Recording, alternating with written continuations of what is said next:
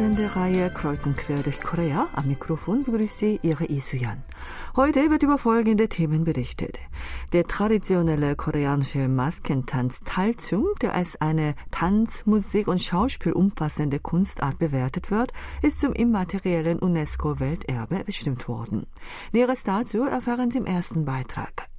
Im zweiten Teil hören Sie die Donnerstagsrubrik Suchwort aktuell. Um diese Zeit stehen in den Regalen der Buchhandlungen viele Bücher mit Trendprognosen für das kommende Jahr. Welche Trends werden das Jahr 2023 beherrschen? Mehr dazu erfahren Sie im dritten Beitrag. Seit dem tragischen Unglück in Itaewon ist ein Monat vergangen. Die südkoreanische Gesellschaft scheint sich aber hinsichtlich der Sicherheitsmaßnahmen nicht viel verändert zu haben.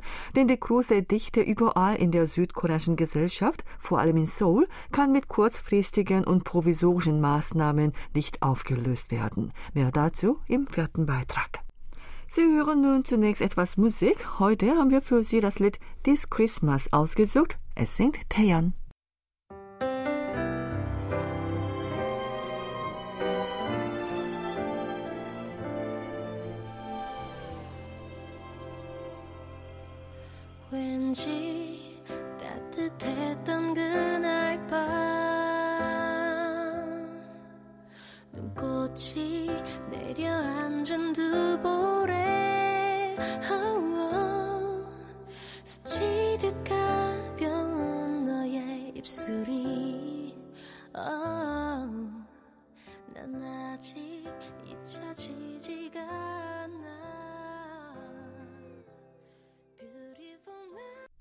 Der koreanische Maskentanz Talchum ist zum immateriellen UNESCO-Welterbe bestimmt worden.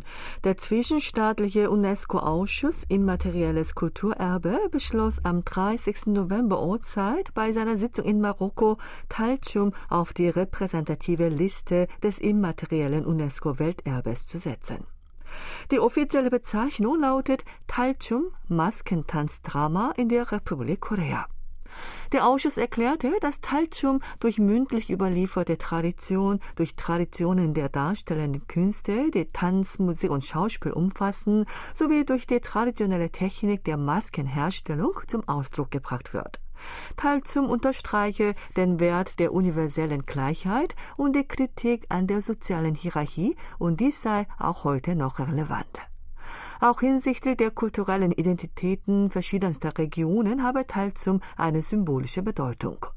Bei der diesmaligen Sitzung waren 46 Anträge auf der Tagesordnung. Der Ausschuss bewertete darunter den koreanischen Maskentanz als ein Paradebeispiel, das die soziale Funktion und kulturelle Bedeutung des immateriellen Kulturerbes genau beschreibt. Der koreanische Maskentanz Talchum gilt als eine Kunstart, die Tanz, Musik und Theater umfasst und könne damit als Maskentanztheater bezeichnet werden. Er gilt als repräsentative Volkskunst der späten Joseon-Zeit, die schwierige Themen wie absurde soziale Fragen oder moralische Widersprüche anhand von Humor und Satire ansprach. Zum Ende übermittelt er aber doch eine Botschaft der Versöhnung. Die Wissenschaftswelt betrachtet, dass der Maskentanz in dieser Hinsicht anders als die Tänze anderer Länder sei. Eine wichtige Eigenschaft von Talzum ist auch die interaktive Beteiligung des Publikums. Applaus und Buhrufe der Zuschauer werden in das Drama mit eingebaut. Talzum bietet auch der modernen Kunst wichtige Inspirationen. Weil mit dem Maskentanz sozialkritische Botschaften zum Ausdruck gebracht werden können, fand er in den 1970er und 80er Jahren auch in Studentenkreisen und bei jungen Menschen starke Verbreitung.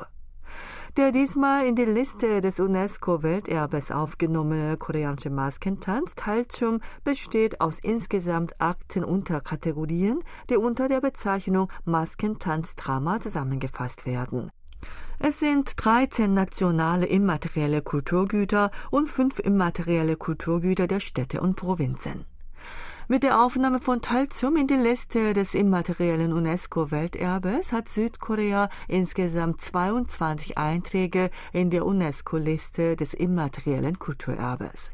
Den Auftakt gaben 2001 die königlichen Ahnenräten im Schrein Chungmyo und ihre Musik. Zu den weiteren immateriellen UNESCO-Welterbstücken aus Südkorea gehören unter anderem das Volkslied Arirang, das Tano-Fest von Gangneung, der epische Gesang Pansori, der Tanz Kangang Sule und der traditionelle koreanische Ringkampf Sirim. Diesmal wurde auch der nordkoreanische Pyongyang-Naengmyeon-Brauch in die repräsentative UNESCO-Liste des immateriellen Kulturerbes aufgenommen. Damit verfügt Nordkorea über insgesamt vier Einträge in der Liste des immateriellen UNESCO-Welterbes.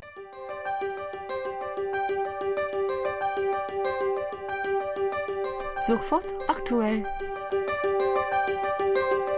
Es ist Zeit, uns mit interessanten Suchwörtern der letzten Tage zu beschäftigen. Mit dem Studio ist auch heute wieder Sebastian Ratzer. Hallo, liebe Hörer.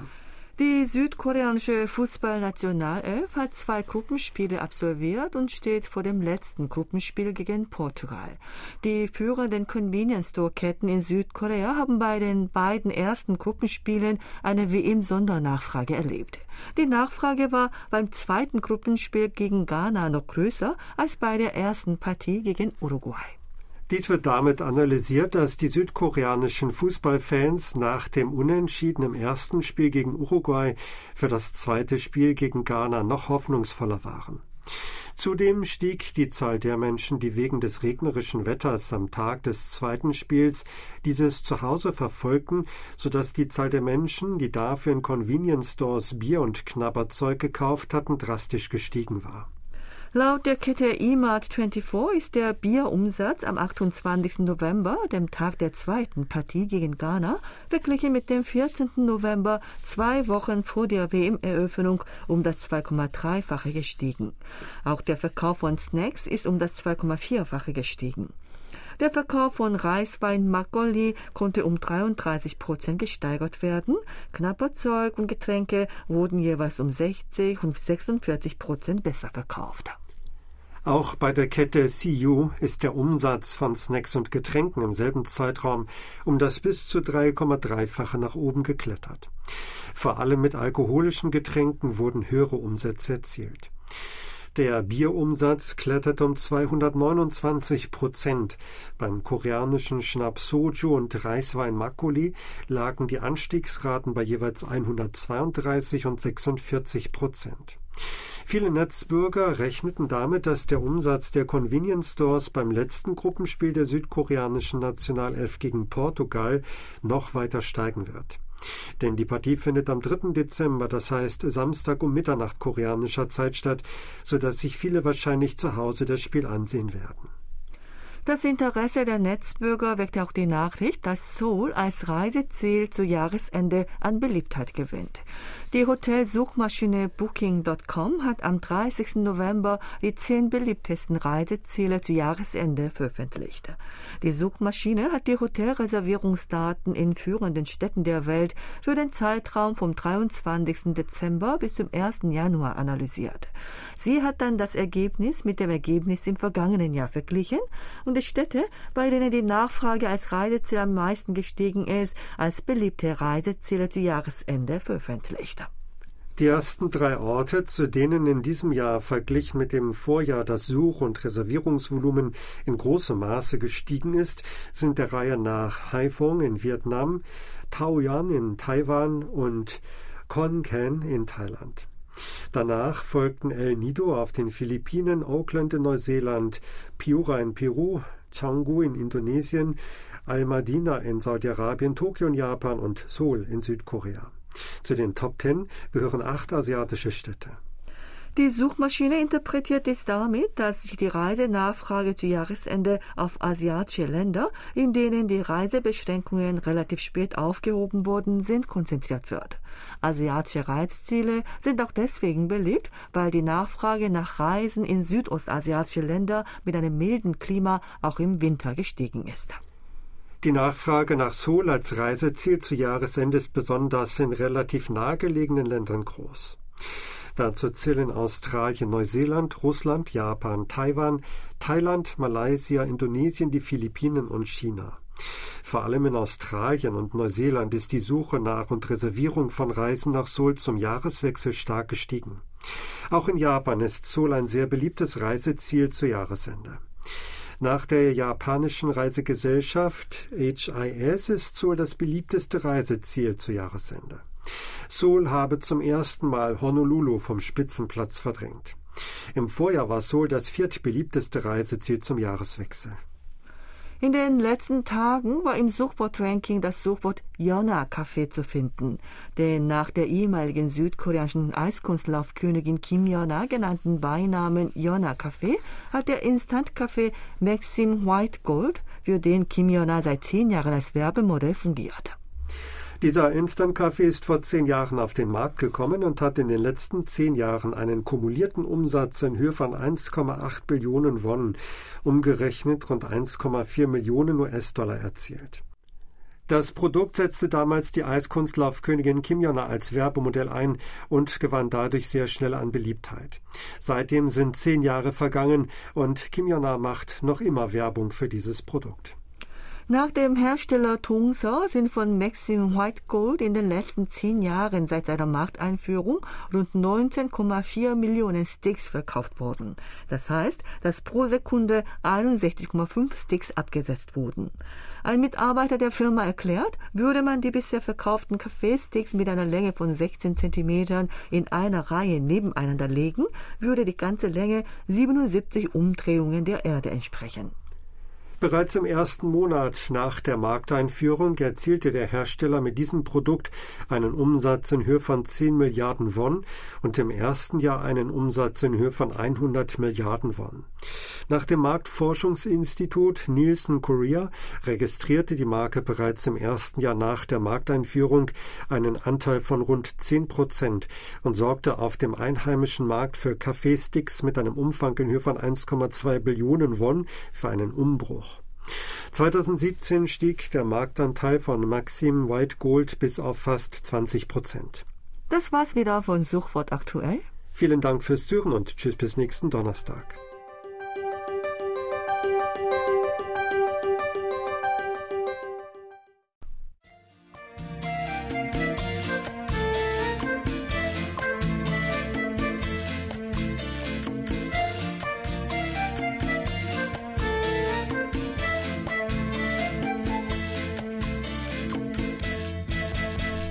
Jahr 2022 neigt sich langsam dem Ende zu und wie um diese Zeit üblich kommen derzeit viele Trendbücher mit Vorhersagen für das neue Jahr heraus.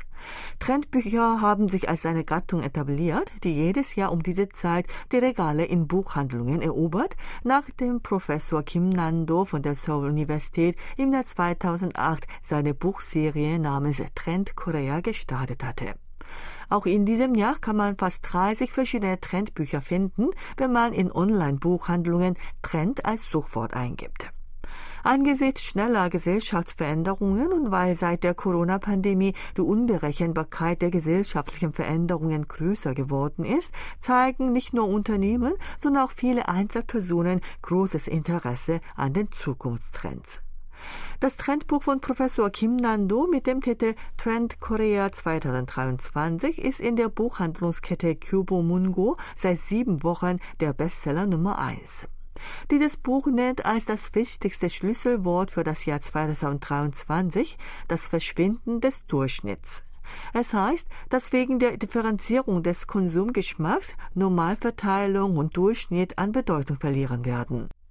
Kim gibt den Unternehmern den Rat, aus sich auf Produkte zu konzentrieren, die auf bestimmte Gesellschaftsschichten abzielen, statt bei der Produktentwicklung die breite Masse mit einem universellen Geschmack ins Visier zu nehmen. Die Verlagswelt ist der Markt, der den differenzierten Geschmack der Konsumenten am besten zeigt. Die Verlagswelt von heute berücksichtige bei der Planung von herauszugebenden Büchern derzeit 2000 bis 3000 Leser mit einem deutlichen Geschmack statt einer breiten Masse von Lesern. Professor Kim analysiert, dass die Verkaufsmenge von Bestsellern verglichen mit früher zurückgegangen ist, sei nicht nur auf den Rückgang der Zahl der lesenden Menschen, sondern auch auf die Diversifizierung des Geschmacks zurückzuführen. Das Buch mit dem Titel Live Trend 2023 von Kim Jong-seo berichtet auf den sogenannten Trend der jungen Generation für sogenannte Ausgabenlosigkeit Aufmerksamkeit. Es war im vergangenen Juli, dass das neue Wort Ausgabenlosigkeit entstand. Es heißt, dass die junge Generation über die Konsumdrosselung hinaus einfach nichts konsumiert. In sozialen Netzwerken gab es immer mehr junge Menschen in ihren 20ern und 30ern, die an einer sogenannten Probe der Ausgabenlosigkeit teilnahmen, indem sie in sozialen Netzwerken veröffentlichten, wie lange sie ohne unnötige Konsumausgaben auskamen. Der Trend hat sicherlich auch mit den schlecht gewordenen finanziellen Umständen der jungen Menschen zu tun. Der Autor sagt, nicht konsumieren sei aber auch ein Mittel, mit dem die jungen Menschen ihre politische Überzeugung und ihren kulturellen Geschmack zum Ausdruck bringen. Ein Leben, bei dem man im Kampf gegen den rasenden Kapitalismus wenig isst und wenig konsumiert, habe als eine hippe Kultur der jungen Generation Fuß gefasst. Nach einem anderen Trendbuch, das von einem YouTube-Datenanalyseunternehmen veröffentlicht wurde, wird die Generation der 50er und 60er als eine neue Achse des Konsummarktes fungieren. Das Buch definiert diese Generation, die zu jung und dynamisch ist, um als Senioren bezeichnet zu werden, als Reborn-Generation. Unter ihnen gibt es ziemlich viele, die für ihre berufstätigen Kinder die Enkelkinder betreuen. Es gäbe aber auch viele Menschen in dieser Altersgruppe, die die verheirateten Kinder lediglich vielleicht finanziell unterstützen und wie Neugeboren ein neues eigenes Leben führen. Die Reborn-Generation halte das Leben nach der Pensionierung nicht für eine Zeit zum Ausruhen, sondern für eine Zeit, in der sie ihren alten, in jungen Jahren verpassten Traum verwirklichen und die sie für die Selbstverwirklichung nutzen.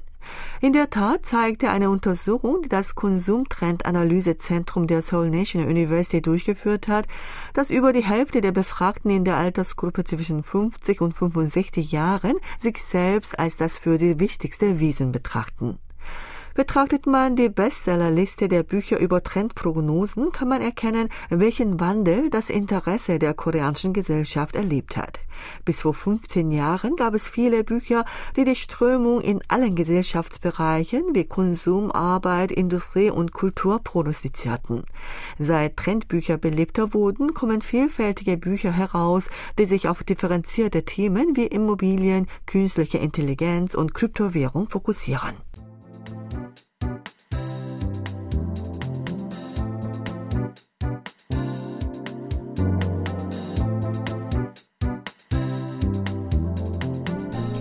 Seit dem tragischen Unglück im Solo ausgeführte Itaewon mit mehr als 150 Todesopfern ist ein Monat vergangen. Die südkoreanische Gesellschaft hat sich aber seitdem nicht verändert. Lokale Verwaltungseinheiten haben eilig Festivals, bei denen ein großes Menschenaufkommen erwartet wird, abgesagt. Stehplätze für Fernbusse in der Hauptstadtregion wurden verboten. An U-Bahn-Stationen und Veranstaltungsorten wurden mehr Sicherheitskräfte und Polizisten eingesetzt. Trotz solcher Bemühungen kann die große Verdichtung überall in der südkoreanischen Gesellschaft nicht auf einmal aufgelöst werden. Vor allem ist die Bevölkerungsdichte in Seoul mit 10 Millionen Einwohnern mit 15.699 Personen pro Quadratmeter mindestens 3,6 Mal oder maximal 14,8 Mal größer als in den anderen sechs Großraumstädten. Deshalb muss mittel- und langfristig die Dezentralisierung zum Ziel gemacht werden, um der Gefahr von wegen Massengedränge verursachten Sicherheitsunfällen vorzubeugen. In der Hinsicht sind die Maßnahmen der gegenwärtigen Regierung nicht ausreichend und werden als Notbehelf kritisiert. Die U-Bahnen in Seoul sind auch nach dem Unglück in Itaewon weiter die größte Gefahrenzone für Sicherheitsunfälle. An der U-Bahn-Station Yeouido wurde die Zahl der Sicherheitskräfte in der Verkehrsspitzenzeit von herkömmlich 12 auf bis zu 39 erhöht. Dies konnte aber das große Gedränge im U-Bahn-Wagen nicht ändern. Eine 25-jährige Angestellte sagt, in der Rush-Hour morgen drängen sich alle in die U-Bahn, um nicht zu spät zur Arbeit zu kommen. Die Sicherheitskräfte versuchen zwar die Lage zu kontrollieren und bitten die Menschen, die nächste Bahn zu nehmen, in der nächsten Bahn ist die Lage aber nicht besser. Noch schlimmer ist die Lage auf der Kimpo-Goldlinie im Westen Seouls, auf der eine Bahn bestehend aus lediglich zwei Wagen im Einsatz ist. Viele, die diese Bahn nehmen müssen, haben Angst davor, zu Tode gedrückt zu werden. Eine junge Angestellte sagt, sie hätte oft in der Bahn das Gefühl, keine Luft bekommen zu können. Kleine Frauen oder Senioren werden im Gedränge relativ häufig einer gefährlichen Lage ausgesetzt. Menschen, die nicht anders können, als jeden Tag in einer vollen U-Bahn fahren zu müssen, klagen über eine durch das Unglück in Itaewon verursachte posttraumatische Phobie vor Massengedränge. Ein Mann, der mit der Kimpo-Goldlinie fährt, sagt, seit dem Unglück in Itaewon fahre er mit dem unguten Gefühl im Bauch, dass auch in dieser U-Bahn das Gleiche passieren könnte. Als man wegen der Corona-Pandemie die Gefährlichkeit der großen Dichte der Menschen hautnah spüren musste, war die Lage doch etwas anders. Damals haben die Unternehmen durch die Umstellung auf Homeoffice-Arbeit oder ein flexibles Arbeitszeitsystem die Menschenströme effektiv entzerrt. Das an der U-Bahn-Station Yeouido beschäftigte Personal der U-Bahn-Gesellschaft sagt, in der Corona-Zeit habe es auch in der Rush-Hour am Morgen so wenig Fahrgäste gegeben wie sonst am Wochenende. Mit der Aufhebung der Corona-Einschränkungen sei die Verkehrsbelastung wieder auf das frühere Niveau zurückgekehrt. Auch nach dem Unglück in Itaewon gab es wenig Veränderungen. Das Problem der illegalen Bauten in hochfrequentierten Gassen zog lediglich direkt nach dem Unglück die Aufmerksamkeit auf sich, scheint nun aber wieder in Vergessenheit zu geraten. Nicht nur in Itaewon, sondern auch in vielen anderen belebten Ausgevierteln in Seoul gibt es viele kleine Gassen, in denen viele Menschen verkehren und in denen illegale Vorrichtungen jederzeit zur Gefahrenquelle werden können. Experten sagen, um ein zweites Unglück zu verhindern, seien mittel- und langfristige Maßnahmen erforderlich, die für tatsächliche Veränderungen sorgen. Zum Beispiel, wenn man für die Sicherheit in Fernbussen ohne Ersatzverkehrsmittel einfach Stehplätze in Fernbussen verbietet, könne die Maßnahme von Menschen, die deshalb anderthalb Stunden warten müssen, um zur Arbeit fahren zu können, nicht als eine Sicherheitsmaßnahme willkommen geheißen werden. Ein Professor für Katastrophenschutz weist darauf hin, dass die Regierung die Unternehmen zur Einführung von verschiedenen Arbeitsformen wie Homeoffice-Arbeit ermuntern sollte. Langfristig solle die Regierung die Dezentralisierung wie zusätzliche Verlegung von öffentlichen Behörden in andere Städte vorantreiben, um den hohen Verdichtungsgrad in der Hauptstadtregion und die Wahrscheinlichkeit für Sicherheitsunfälle zu senken. Das war die Sendung Kreuz und Quer durch Korea. Vielen Dank fürs Zuhören und mit dem Lied Ein kleiner Teich, gesungen von Kim Min-gi, verabschiede ich mich von Ihnen für heute. Tschüss. 자그마한 연못엔 지금은 더러운 물만 고이고 아무것도 살지 않지만 먼 옛날 이 연 奔波。